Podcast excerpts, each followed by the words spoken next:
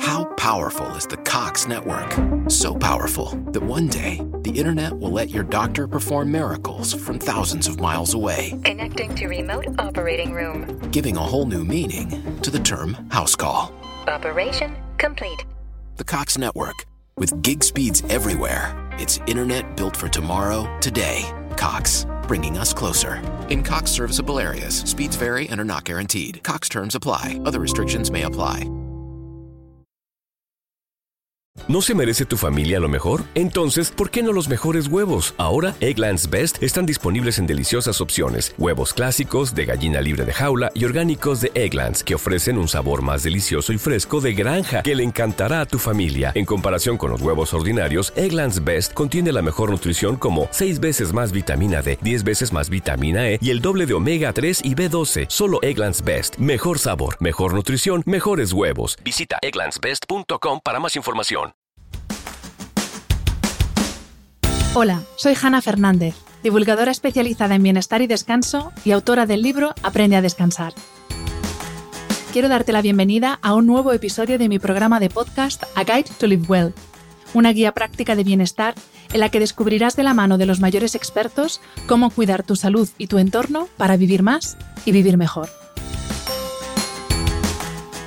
Cuando hablamos de inflamación, tendemos a pensar que es algo negativo, pero en realidad se trata de una respuesta fisiológica de nuestro organismo frente a una agresión, del tipo que sea, frente a una infección, frente a un agente patógeno o frente a un traumatismo, por ejemplo.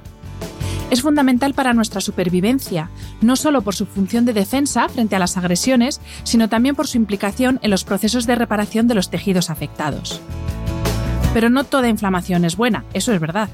La que acabo de describir es la denominada inflamación aguda, que se produce de forma puntual, es evidente, puesto que se hace visible a través de la hinchazón y el enrojecimiento de los tejidos, y tiene un objetivo claro, curar.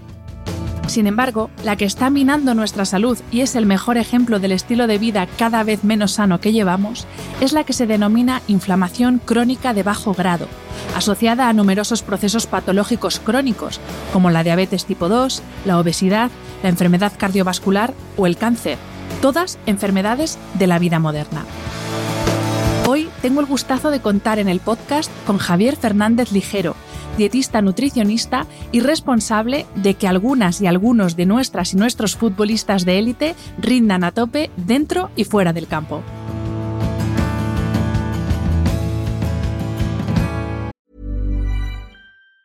Ever catch yourself eating the same flavorless dinner three days in a row? Dreaming of something better? Well, HelloFresh is your guilt-free dream come true, baby. It's me, Kiki Palmer. Let's wake up those taste buds with hot, juicy pecan crusted chicken or garlic butter shrimp scampi. Mm. Hello Fresh. Stop dreaming of all the delicious possibilities and dig in at HelloFresh.com. Let's get this dinner party started.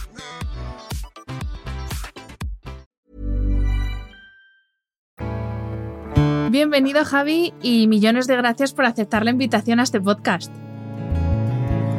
Muchas gracias a ti por bueno, hacerme partícipe de tus podcasts. La verdad que con muchas ganas de aportar mi granito de arena a un tema como el que vamos a tratar en este podcast.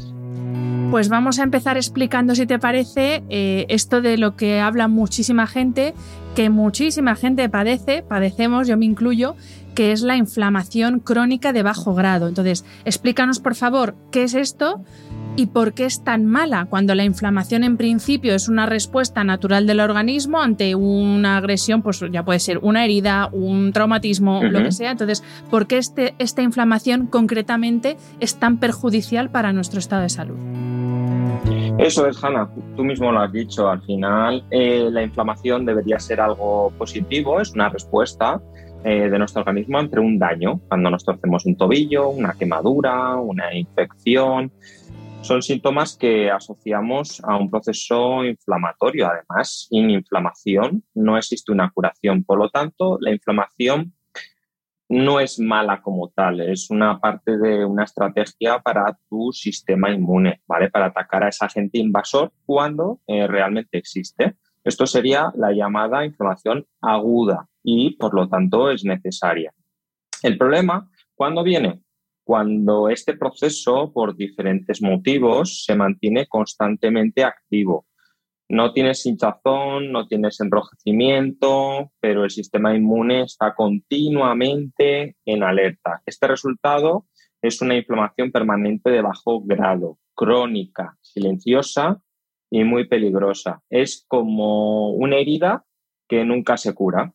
La constante activación del sistema inmune eh, diseñado realmente para defenderte eh, termina dañándote. Y ahí es cuando empieza eh, lo peligroso. Y Javi, ¿por qué nos inflamamos? Luego vamos a ver qué es lo que provoca la inflamación, pero ¿por qué eh, el organismo pues, tiene esta respuesta de inflamación crónica de bajo grado y silenciosa, como tú has dicho. Pues mira, Hanna, esta inflamación no viene por una causa, sino que su origen es un origen multifactorial. Hay muchos factores que contribuyen a esta inflamación crónica de, bajo grado, que todos ellos en una pequeña proporción contribuyen a, este tipo de, inflamación. El primero de ellos es la, la obesidad, el sobrepeso o un excesivo acumulamiento de, células grasas. Las células grasas, que son las células llamadas eh, adipocitos, cuando se llenan en su límite se vuelven disfuncionales y por lo tanto liberan unas particulitas que se denominan citoquinas y que son eh, proinflamatorias. Además, eh, la grasa visceral, como sabemos, aquella grasa que se ha acumulado alrededor de órganos, de vísceras, es especialmente más peligrosa y genera un estado inflamatorio. Por otro lado, tenemos el sedentarismo. En España tenemos unas tasas de sedentarismo altísimas. Esta falta de actividad física facilita mucho la obesidad. Es decir, el ejercicio eh, reduce la inflamación por múltiples vías y no solo porque nos ayude a quemar grasa, eh, dicho esto, luego comentaremos más adelante, pero la relación entre el ejercicio y la inflamación es algo compleja, ¿vale? Hay que buscar exactamente un grado de ejercicio acorde a nuestro metabolismo, ni un exceso ni un defecto, eh, ya que tanto un exceso puede ser también perjudicial y puede trastocarnos eh, y generar más inflamación. ya que el ejercicio supone un estrés y produce cierto daño, activando nuestra respuesta inflamatoria.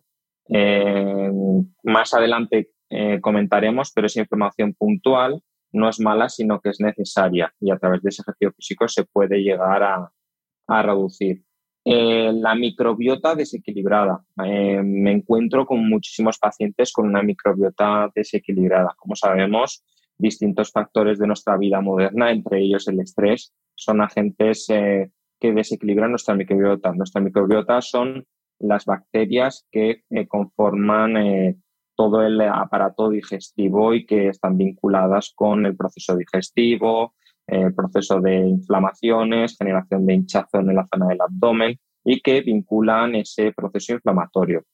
Por otra parte, una mala gestión de, de los nutrientes que ingerimos, un exceso de hidrato de carbono especialmente de tipo refinado, eh, una mala gestión de, dichos nutrientes em, y una carencia grande de fibra puede generar esa inflamación crónica de bajo grado, ya que una ingesta baja de fibra limita mucho la producción de butirato en el, en el colon. El butirato es un ácido que mm, facilita un poquito ese proceso inflamatorio.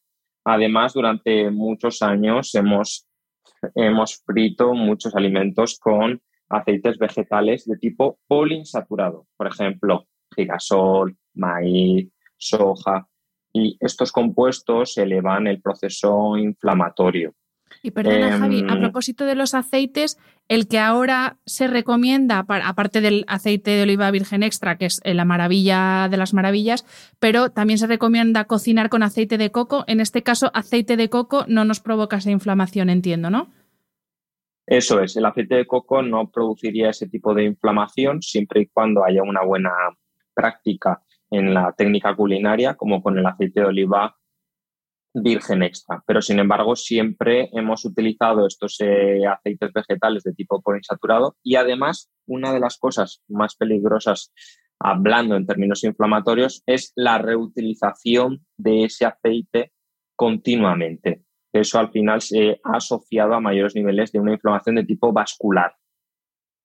Entonces, claro, es algo bastante perjudicial para la salud y es una práctica que hemos venido haciendo durante muchos años. Se supone que se sigue haciendo. Hay muchas personas que todavía que se Haciendo. Sí, sí, totalmente. Y Efectivamente. Quería preguntarte, y también ya para enlazar con la siguiente pregunta, si em, primero, si la inflamación de bajo grado tiene un componente genético, o sea, si es algo que heredemos de padres a hijos, y si es dependiente de características como sexo, edad, porque sí que es verdad que muchas mujeres durante el periodo experimentamos una inflamación bueno, hay, algunas mujeres que ni se enteran y otras mujeres que, sin embargo, nos inflamamos muchísimo. ¿Es esta misma, este mismo tipo de inflamación o es otra inflamación fruto de, ese desajuste hormonal? Entonces, tiene componente genético y luego hablemos, si te parece, de, esa parte más relativa a sexo, edad, etcétera. Sí, efectivamente, la inflamación también tiene un componente genético, pero como cuando los pacientes me preguntan, la genética al final pienso que nos condiciona, tanto para la inflamación, generar un cierto grado de sobrepeso, de obesidad. Podemos, gracias eh, a la genética, generar una mejor composición corporal, pero no va a determinar. Es decir, em, bien expuesto, em, esa genética eh, puede ser condicionante a generar una inflamación crónica de bajo grado, pero está en nuestra mano también el exponernos y el cómo llevamos nuestro día a día para eh, reducir esa inflamación crónica de bajo grado. Eh, como tú bien has dicho, hay múltiples factores que, pueden llegar a afectar. En, uno de ellos es el síndrome premenstrual. Es muy típico en mujeres en los días premenstruales que se sientan em, cierta inflamación crónica de bajo grado. Al final, esta inflamación crónica eh, viene a partir de una desregulación a nivel hormonal que hace desequilibrar cierta microbiota también a nivel intestinal y por lo tanto genera cierta inflamación, cierto hinchazón a nivel abdominal, eh, falta de energía, carencia de, bueno, de capacidad para resolutiva. Entonces son síntomas muy típicos. La edad afecta mucho a términos inflamatorios. ¿Por qué? porque al final eh, ya va a haber ciertos cambios a nivel hormonal. Es decir, eh, tanto en hombres como mujeres, a partir de los 40 años hay un gran cambio a nivel hormonal. El hombre experimenta una caída de la testosterona, que para el hombre es una de las hormonas joya o corona, ¿vale? En términos inflamatorios, en términos de generación de masa muscular, en términos de pérdida de porcentaje graso, en términos de mejora del patrón de las glucemias y en mujeres hay un desequilibrio a nivel de hormona LH, FSH, estrógenos, ¿vale? Que nos va a hacer eh, ser más tendentes a generar ese proceso inflamatorio crónico de bajo grado. Por lo tanto, eh, la frase de a más años tengamos, más nos tenemos que cuidar, bien es cierta. porque más nos inflamamos. Falta esa, parte de la frase. Eh, eh, exacto, más nos inflamamos. Eh, antes has mencionado los, bueno, las harinas refinadas, hemos hablado de los aceites, pero quería mm. preguntarte por los alimentos que son proinflamatorios, porque también en esto, como hay tantas corrientes nutricionales, por así decir, ya yo por lo menos estoy bastante perdida, porque, por ejemplo, los lácteos son proinflamatorios o no. La carne roja, hay determinadas tendencias dietéticas que las suben al altar y otras que es como veneno. El azúcar, que en esto parece ser que estamos más o menos todos de acuerdo, pero ¿qué pasa con el azúcar moreno? ¿Qué pasa con la miel? ¿Qué pasa con el eritritol? ¿No? Es lo que se utiliza, ¿sí? Eh, para endulzar. Eso es, eritritol, xilitol. Bueno, entonces, ¿qué pasa con todos estos productos que realmente, según la tendencia dietética de quien los mencione, son maravillosos o son súper proinflamatorios? Entonces, eh, arrójanos un poco de luz, Javi, sobre, sobre estos alimentos. Mira, eh, con respecto a todos estos grupos de, alimentos que, mencionabas, claro está que al final eh, van a condicionar mucho sobre nuestra inflamación. Pero mira, te diría que más allá de un alimento, un alimento en sí no te va a generar una inflamación crónica de bajo grado. Claro está que la puede determinar, pero no la va a condicionar. ¿Por qué? Porque mm, eh, carne roja eh, sí que es un alimento que eh, mal utilizado en una praxis donde semanalmente hagamos un consumo abusivo de carne roja, probablemente nos genere cierta, cierto patrón inflamatorio. Así como, por ejemplo, el azúcar o el hidrato de carbono. El hidrato de carbono no es el malo de la película, pero un consumo de hidrato de carbono mal gestionado que en gran parte de las personas que acuden a consulta veo que está mal gestionado, puede generar eh, un proceso inflamatorio. Por, ponerte un ejemplo, que más y que menos se levanta por la mañana, eh, a las 7, a las 8 de la mañana, y lo primero que hace nada más levantarse es tomarse un par de tostadas de pan blanco eh, con mantequilla, mermelada. Ahí, claro está, estamos generando un pico de glucemia muy alto, donde nuestro cuerpo va a deber de secretar mucha insulina. Estos picos de glucosa de subidas y bajadas, que se llaman glucemia ascendiente de sierra. ¿Por qué? Porque a lo largo del día van a tener muchas subidas y bajadas, porque vamos a depender mucho de ese hidrato de carbono, van a generar un estado inflamatorio en nuestro metabolismo. Luego, claro está, hay alimentos que siempre bien gestionados, como por ejemplo son las frutas, las verduras, los alimentos ricos en omega 3, el aceite de oliva que antes hemos comentado, eh, el té, em, la proteína de suero, eh, son alimentos que bien utilizados y bien gestionados en nuestro día a día eh, pueden reducir esa inflamación o al menos hacernos menos propensos a la misma. Y en concreto los lácteos, que, eso también es un caballo de batalla y según donde mires eh, hay que tomarse cinco raciones de lácteo al día y según donde mires eh, es también como un veneno. ¿Qué sucede con los lácteos? Pues mira, los lácteos eh, va a depender mucho del metabolismo de, esa persona. No todo el mundo responde de igual manera a los lácteos. Em, hoy en día hay muchas personas que son intolerantes a, la lactosa o que alimentos con lactosa eh, les sienta mal o generan digestiones a nivel pesado. Eh, yo siempre soy partidario de siempre que se hagan las pruebas pertinentes y que la persona no muestre ninguna sintomatología adversa, incluirlos en un protocolo nutricional. Claro está, con cabeza y, como todo en esta vida, eh, todos los excesos al final son negativos, ¿vale? Como antes hemos comentado de la carne roja, al igual de los lácteos. Yo, yo en, mi forma de ver la nutrición, sí que los considero unos aliados, pero siempre bien gestionados y siempre partiendo de que las pruebas eh, de tolerancia a esos lácteos en el paciente sean, sean admisibles. Y me imagino también, Javi, que dependiendo de la calidad del lácteo, porque no es lo mismo pues un queso idiazábal un yogur de, vaca que lo abres y huele a yogur, que es un producto fermentado, que un brick de estos de leche desnatada sin lactosa, sin no sé qué, sin no sé cuántos, que es un aguachirri eso, que es un líquido blanco que no sabe ni a leche ni a nada. Entonces imagino que también la calidad del producto en este caso, ¿no? que a veces nos dejamos llevar por la moda de la lactosa y no nos paramos a pensar la calidad del producto tenga o no lactosa. Ahí le has dado, ahí justamente le has dado. Eh, me encuentro en consulta con muchos pacientes que hasta hace nada creían que un buen lacto era un Actimel o un Petit Suisse o, mm. bueno, o determinados eh, eh, lácteos que habitualmente consumimos en, el mercado, ¿no? Al final, este tipo de lácteos no traen ningún tipo de beneficio para nuestro metabolismo. Entonces, en muchas ocasiones englobamos en un mismo grupo por haber consumido algún lácteo en los últimos tiempos eh, que nos sentaba mal. Eh, a mí me gustan eh, lácteos, por ejemplo, como el kefir de, baja, de, vaca o de cabra u oveja, ¿vale? El kefir al final es un alimento también que va a enriquecer mucho nuestra microbiota, como hemos comentado antes, el buen estado de nuestra microbiota va a permitirnos estar mucho menos inflamados. Entonces, eh, como tú bien has dicho, eh, muchas veces vamos al mercado y conseguimos leches enriquecidas en calcio, con ricas en vitamina B, A, eh, bueno, de todo tipo, ¿no? Entonces, pienso que no hay que irse tanto por, por las ramas, sino que saber y conocer los lácteos de, de calidad que hoy en día podemos disponer. Perfecto. Oído cocina.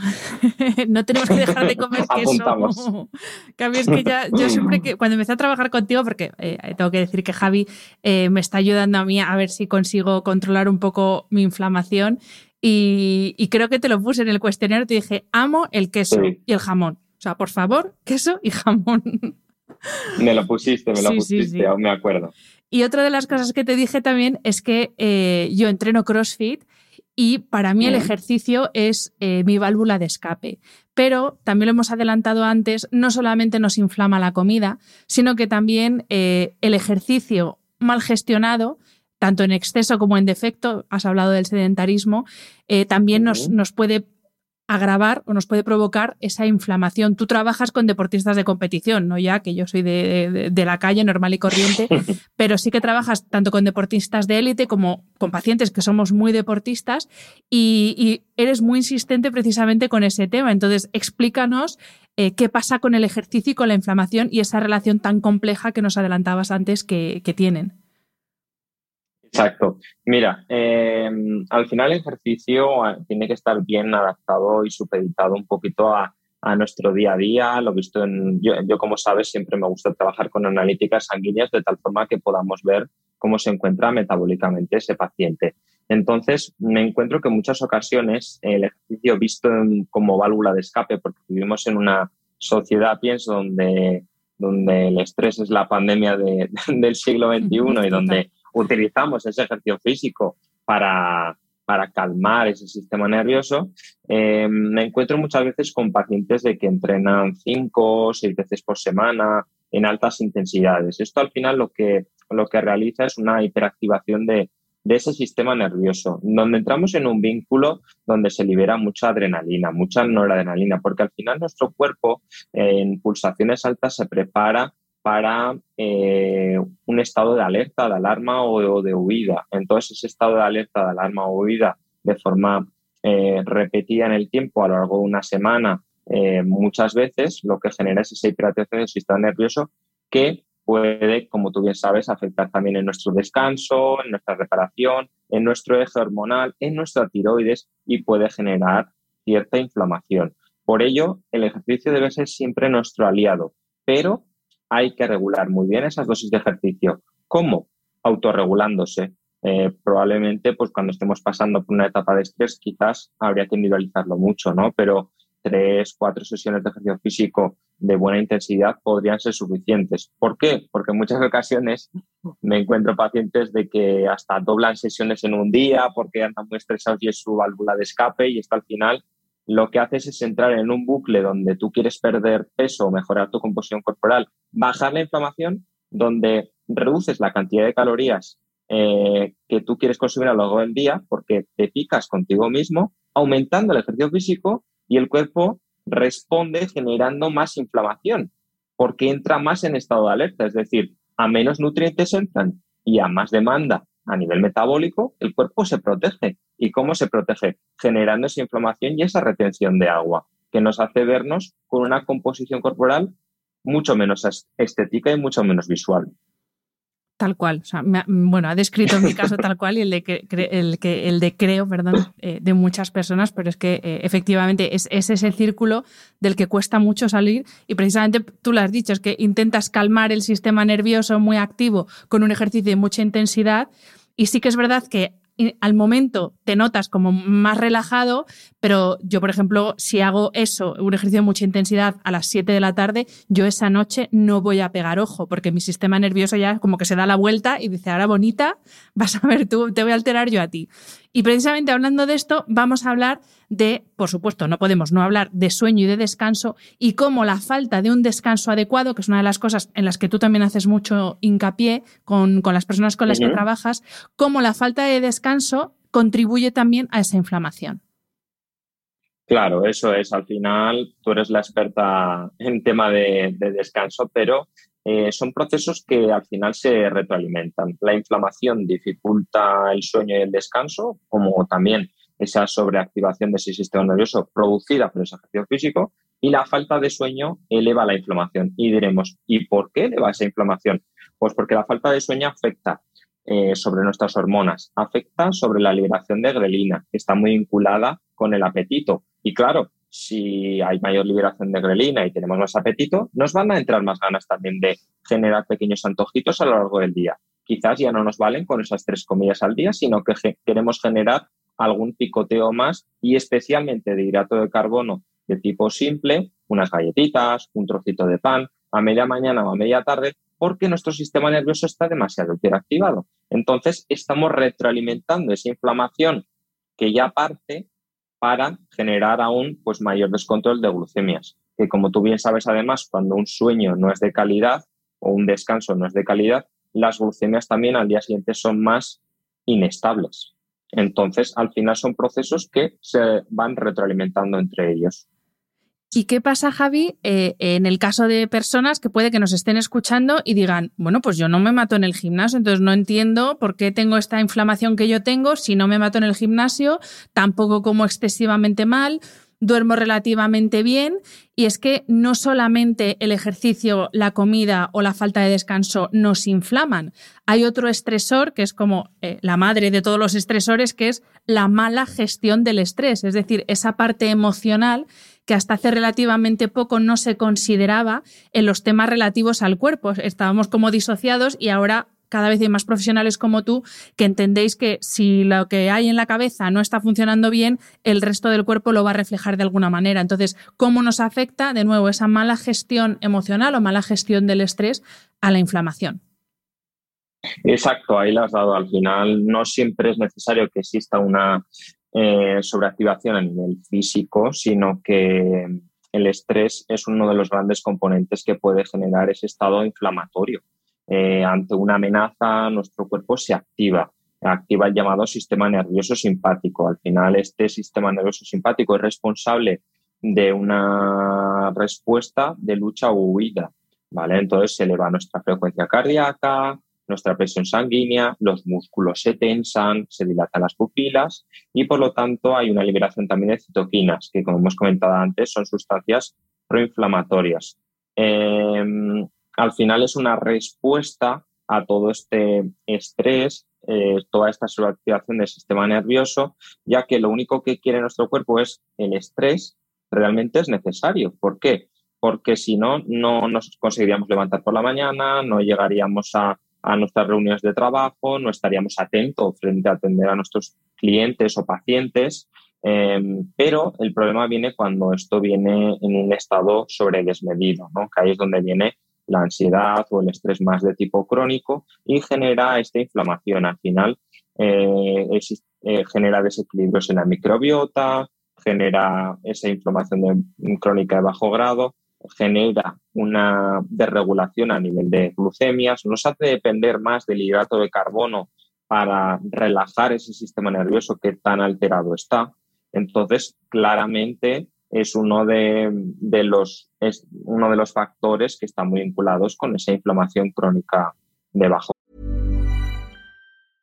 Life is full of awesome what ifs, and some not so much, like unexpected medical costs. That's why United Healthcare provides Health Protector Guard fixed indemnity insurance plans to supplement your primary plan and help manage out of pocket costs. Learn more at uh1.com. Y eh, volviendo al tema de la nutrición, en este caso, una de las herramientas de las que más eh, hablan muchos profesionales eh, bueno, de, del ámbito de la nutrición es el ayuno. Pero también es verdad que el ayuno intermitente no es algo que sea como para todo el mundo y sea la panacea para todo. Entonces, en el caso de la inflamación, ¿el ayuno intermitente es una herramienta efectiva? Exacto, tú bien lo has dicho. Al final, el ayuno intermitente es una herramienta nutricional más que hay que ver y estudiar realmente si en, en una persona y en ese contexto, para esa persona, realmente es idóneo. ¿Y qué tipo de ayuno intermitente? No es lo mismo un ayuno de 12 horas que 16 pero sí bien es cierto de que es una herramienta nutricional que claramente va a favorecer la reducción de la inflamación. Al final vamos a conseguir principalmente dos cosas. Una de las, de las dos cosas es que eh, el primero de ellos es que va a mejorar todo ese territorio a nivel intestinal. Al final, al dejar de consumir alimentos ciertas horas, eh, le estamos dando como un cierto descanso a, ese intestino, ¿vale? De tal forma que no se libere tanto ácido clorhídrico que se está generando por la fermentación de esos alimentos.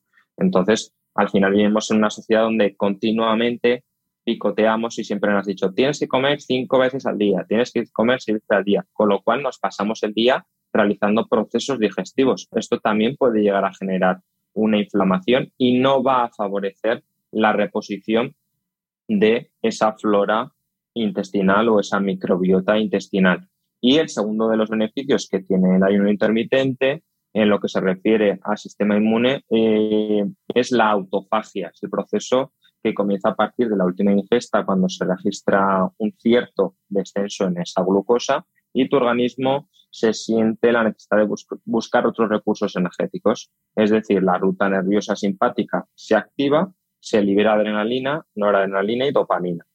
Por lo tanto, eh, claramente la ayuno intermitente es una herramienta que favorecería a esa reducción de ese proceso inflamatorio.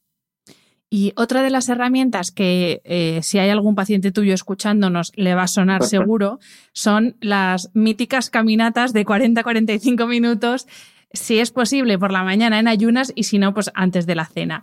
¿Por qué caminar desinflama? Y, esto también haciendo referencia a lo que hablamos antes del ejercicio, que es verdad que también ahora como que se está despreciando un poco el ejercicio, pues eso, que parece que caminar ya no vale para nada y caminar como complemento, al parecer, sí que ayuda, ¿no, Javi? Exacto, exacto. Tú bien lo has dicho, al final es algo que de primeras eh, parece que si vamos a una consulta de un médico o de un nutricionista y si no nos manda hacer CrossFit y paddle eh, siete veces por semana, parece que eso no va a funcionar, ¿no? Al final hay que ir regulando eh, claramente qué tipo de ejercicio físico vamos realizando. Ni solo caminar va a ser suficiente para mejorar nuestra salud, porque hay que incorporar ese ejercicio de fuerza, ni un ejercicio de fuerza desmedido eh, va a beneficiar nuestra salud y nuestros valores energéticos sanguíneas, así como la inflamación. Pues bien, como tú bien has dicho, el simple hecho de caminar, salir a caminar, a caminar a paso rápido por la mañana, en torno a 105, 110 pulsaciones por minuto, durante unos 40, 45 minutitos, no es más. Y si además esta caminata se realiza al aire libre mientras te da el sol, ¿para qué? Para que esos fotones puedan tocar la piel y al mismo tiempo vas a obtener los beneficios que mm, nos da ese ejercicio. También vamos a controlar los biorritmos, porque claro, si a primera hora del día ya expones a la luz solar a tu cuerpo, eh, vamos a modular ese sistema nervioso e inmune para que por la noche puedas liberar de una forma eficiente melatonina. Además, vamos a conseguir una mayor síntesis de vitamina D para que se eleve esa producción de adrenalina y de hormonas tiroideas. Es decir, caminando por la mañana en ayunas, vamos a activar nuestro metabolismo. Nuestro metabolismo a detectar que es de día y por lo tanto va a arrancar.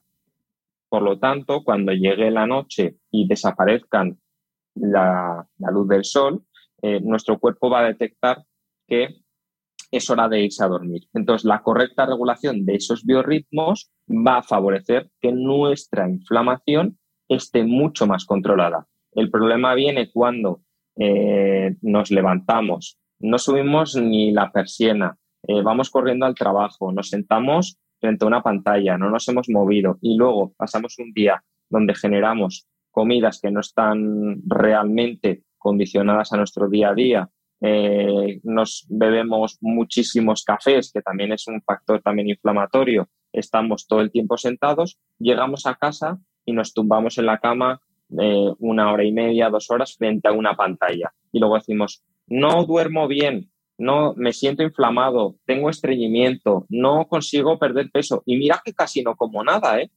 Entonces, pues ahí viene realmente el problema.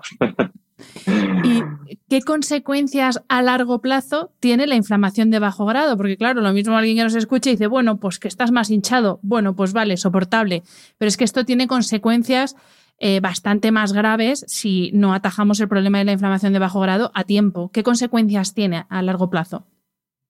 Exacto, tú bien lo has dicho. Al final, si esa inflamación crónica de bajo grado no se trata, podemos generar eh, obesidad, podemos generar hinchazón, podemos generar una mala gestión de glucemias que puede llevar consigo eh, a una prediabetes, podemos aumentar el riesgo cardiovascular.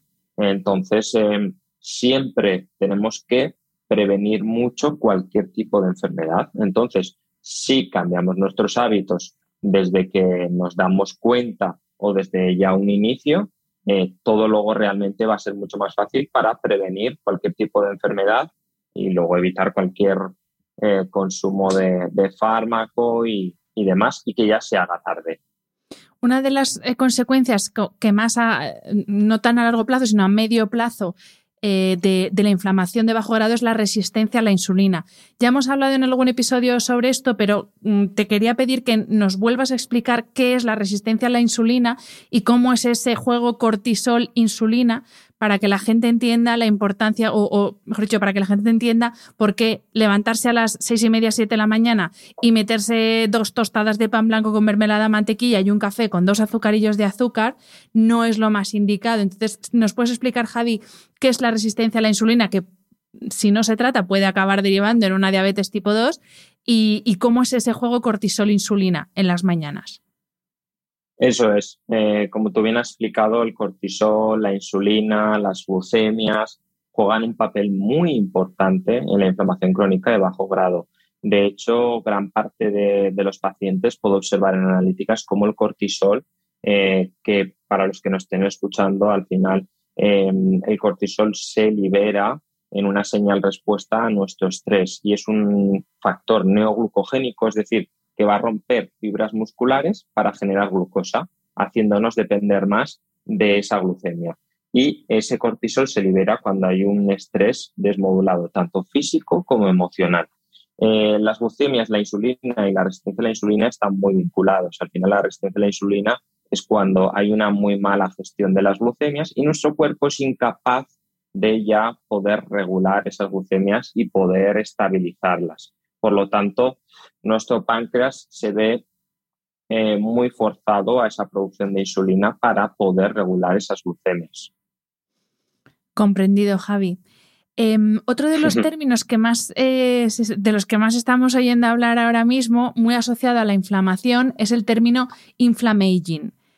¿La inflamación nos hace envejecer más rápido y peor? No solo más rápido, sino que peor.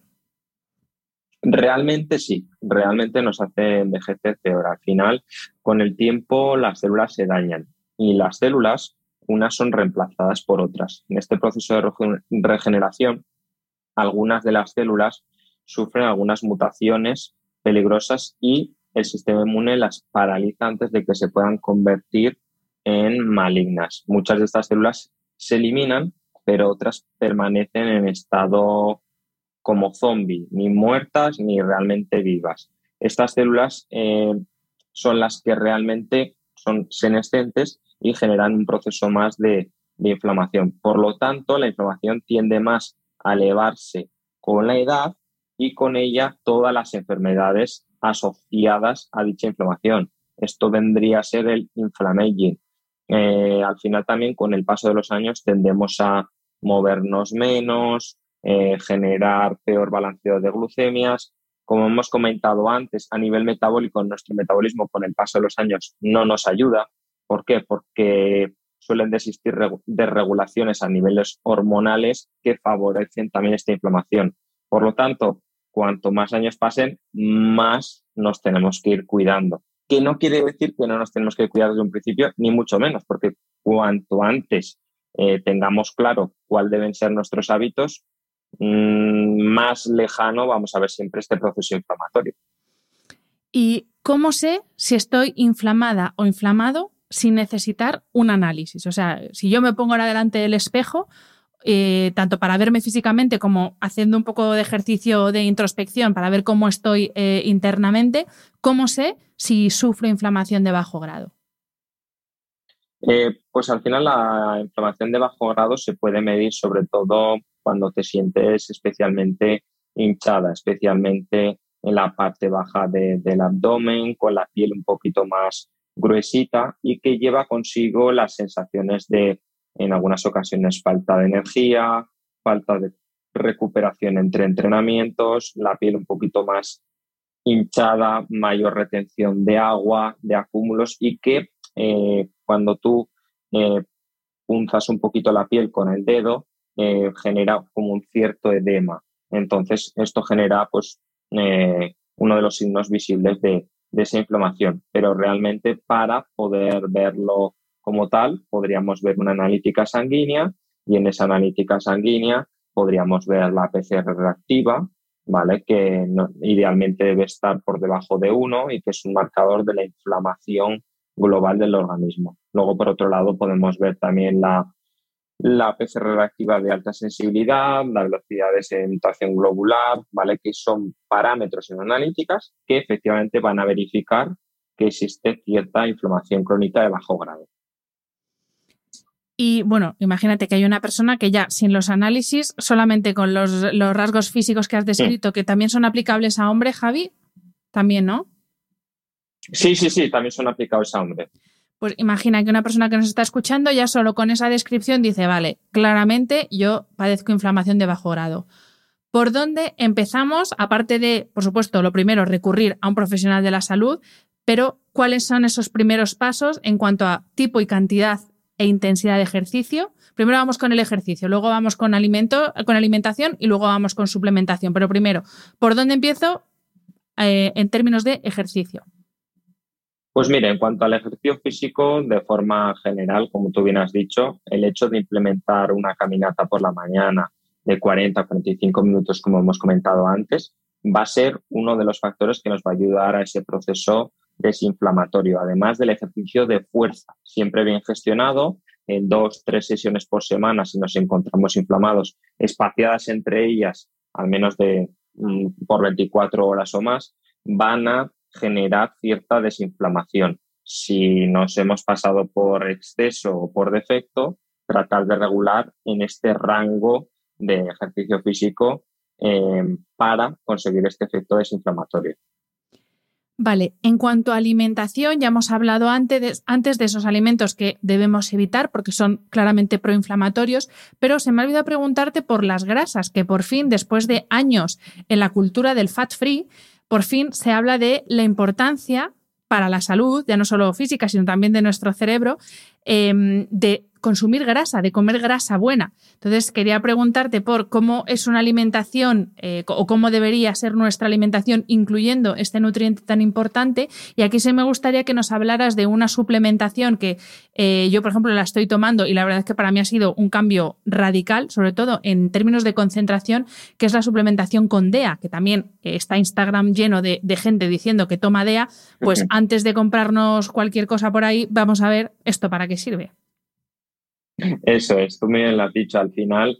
Eh, las grasas son muy útiles en estados eh, inflamatorios. ¿Por qué? Porque por un lado van a modular mucho nuestras glucemias. Al final, las grasas son alimentos que nos van a permitir saciarnos, que nos van a permitir también salir de ese ciclo donde picoteamos demasiado y dependemos mucho del hidrato de carbono. Y por otro lado, van a aportar ese omega 3 necesario eh, también para nuestro metabolismo y el correcto balanceo de ese eje hormonal.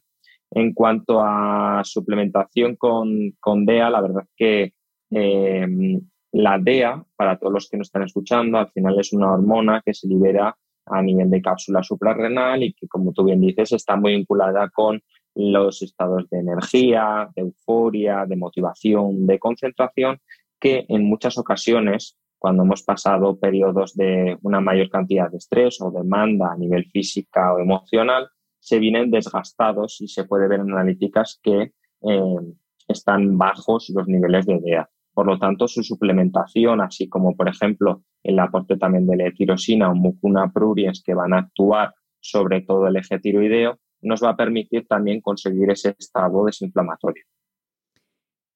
Y siguiendo con el tema suplementación, eh, en momentos, por ejemplo, de falta de energía, pues lo típico que se dice es, pues tómate un multivitamínico de estos de farmacia cualquiera, ¿no? Toma vitamina C, toma vitaminas.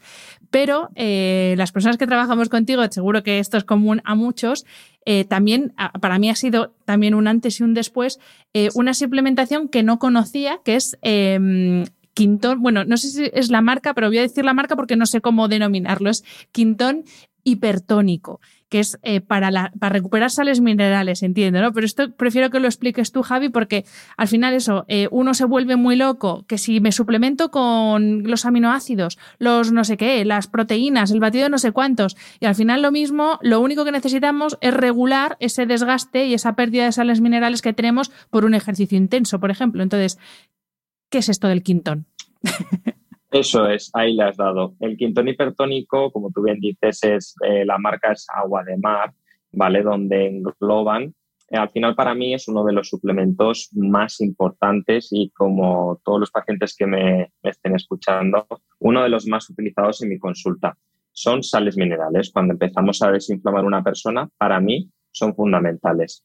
Cuando empiezas a desinflamar, pierdes líquido rápidamente, eliminas muchos minerales y de ahí que a los cuatro o cinco días la persona pueda desplomarse, sentir falta de energía, especialmente cuando retiramos un poquito la pauta de hidrato de carbono y le estamos ayudando a esa persona a salir de ese círculo vicioso un poquito con el hidrato de carbono de índice glucémico alto, pues presenta eh, un desplome de la presión arterial, puede presentar cansancio, lipotimia, algunos calambres. Es por ello que el agua de mar es un excelente suplemento porque tiene hasta 84 minerales que son al final biodisponibles y que entran directamente a través de nuestra mucosa intestinal, con la relación sodio-potasio exactamente eh, igual a la que tenemos nosotros en el metabolismo. Entonces, por lo tanto, nos va a permitir mantener una presión arterial correcta, un balance de minerales correcto, una energía correcta que en muchas ocasiones está muy vinculada con esa concentración, con ese cognitivo que mm, está eh, muy influenciado en las primeras horas del día. Dejaré de todas formas en las notas del episodio enlace eh, a estos suplementos para quien quiera saber más, que, sepáis, eh, bueno, que tengáis ahí la información. Eh, pues vamos a terminar ya la entrevista, Javi. Te voy a hacer la última pregunta. Hemos hablado de sueño y de descanso a lo largo de la entrevista en distintos momentos, pero sí que me gustaría que para cerrar la entrevista nos hablaras de la importancia que tiene dormir, el hecho físico de dormir, eh, para todo, o sea, para nuestro metabolismo, para mantener un peso saludable, para rendir físicamente. Como he dicho antes, tú trabajas con deportistas de élite. ¿Qué importancia tiene dormir y, qué consecuencias ves tú en tu práctica diaria que tiene no dormir y no descansar adecuadamente eh, en tus pacientes? A todos los niveles, ¿eh? físicamente, cognitivamente, emocionalmente, a todos los niveles. Eso es, como tú bien has dicho, eh, dormir es algo fundamental y pienso que dormir no es lo mismo que descansar eh, al final eh, la falta de horas de sueño genera una tensión física y emocional que eh, genera cierta inflamación natural del cuerpo. El, cuerpo se está protegiendo frente a esas faltas, falta de horas de, sueño. Durante el sueño y el descanso, los órganos desempeñan labores de reparación. Hay una síntesis a nivel de, de hormonas. Por ejemplo, en el hombre se secreta eh, una liberación de testosterona, como que me he comentado antes, está muy vinculada con la energía, con la euforia, con las ganas de entrenar, de, generar masa muscular. Eh, la mala costumbre de trasnochar o dormir menos de ocho horas diarias o de siete puede a medio o largo plazo originar problemas de salud como resultado de esa inflamación. Influye al final mucho. Si tú descansas bien, hay una buena liberación de, la hormona T4 para que esa hormona T4, que es hormona tiroidea, posteriormente tenga su correcta conversión a hormona T3. La hormona T3 a nivel tiroideo es la fracción activa, que es la que está vinculada con la energía, con la euforia, con la concentración, con las ganas de hacer cosas, con la, fíjate, con la sensación de levantarte de la cama y irte a comer el, el día que se te viene por delante, no el posponer el despertador 10, 15 veces o 5 veces eh, porque no tenemos energía. Esa sensación es significativa de que algo va mal, o una mala regulación a nivel hormonal, o de energía, o que el descanso no ha sido el correcto. Eh, si descansas peor, como he comentado, afecta al metabolismo, eh, provocando, por ejemplo, una menor liberación de hormonas como la testosterona, que al final se libera por la noche. La liberación de insulina también se ve afectada, por lo tanto, las glucemias se ven afectadas hay una mayor liberación de grelina que por lo tanto nos va a hacer picotear más al día siguiente. Por lo tanto, el descanso es fundamental. es algo fundamental. Podemos entrenar perfectamente, podemos comer como reyes, podemos eh, hacer, llevar los mejores suplementos de mercados, que nada va a funcionar si no descansamos. Pues nada más que añadir, solo una frase que yo uso mucho, que es que el sueño es la navaja suiza de la salud. Y es que es tal cual, tú lo has dicho, es que puedes estar comiendo súper bien, haciendo el ejercicio que tienes que hacer, pero si no hay un descanso y una recuperación nocturna, pues te va a servir de muy poco todo eso que haces. Así es. Totalmente. Pues eh, Javi, infinitas gracias por tu tiempo, por habernos arrojado un poco más de luz sobre este mal que nos afecta a tantas personas, que es la inflamación de bajo grado. Y bueno, pues como siempre ya habéis visto que esto no, no depende de una sola variable, que como somos un todo y está todo relacionado con todo, pues al final tenemos que cuidar no solo lo que comemos, lo que nos movemos, lo que dormimos, sino también lo que pensamos, porque hay, hay pensamientos o mala gestión de los pensamientos que también nos inflama. Así que, eh, Javi, muchísimas gracias. Ha sido un placer. Millones de gracias a ti. Tenía muchas ganas de, poder aportar mi granito de arena a tus maravillosos podcasts y ha sido un placer hacerlo de tu mano. Así que espero que les ayude a todas las personas que lo escuchen y nos vemos en los próximos. Y por supuesto, quien quiera hablar con Javi porque necesite ayuda, porque no sepa para dónde tirar, podéis encontrarle en Instagram como Nutri Ligero. Os lo dejo también en las notas del episodio para que podáis contactar con él. Millones de gracias, Javi. Un abrazo. A ti por todo. Espero que hayas disfrutado del episodio. Este programa de podcast es independiente y en abierto gracias al apoyo económico de marcas que apuestan por mi trabajo y confían en mí para ayudarles a comunicar su mensaje. Los expertos que aceptan mi invitación a intervenir en este programa no tienen ningún tipo de vinculación con dichas marcas a menos que se especifique lo contrario. Y todo el contenido de mi podcast, página web y redes sociales que haya sido patrocinado irá acreditado como tal. Gracias por ayudarme a que este proyecto siga siendo viable e independiente visitando la web de mis anunciantes, dejando reseñas, comentarios y valoraciones en las distintas plataformas de reproducción y compartiendo mi contenido en tus redes sociales. Mil gracias por estar al otro lado. Nos escuchamos en el próximo episodio.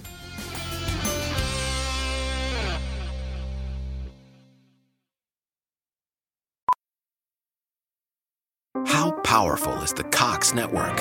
So powerful that one day the internet will let your doctor perform miracles from thousands of miles away. Connecting to remote operating room. Giving a whole new meaning to the term house call. Operation complete. The Cox network.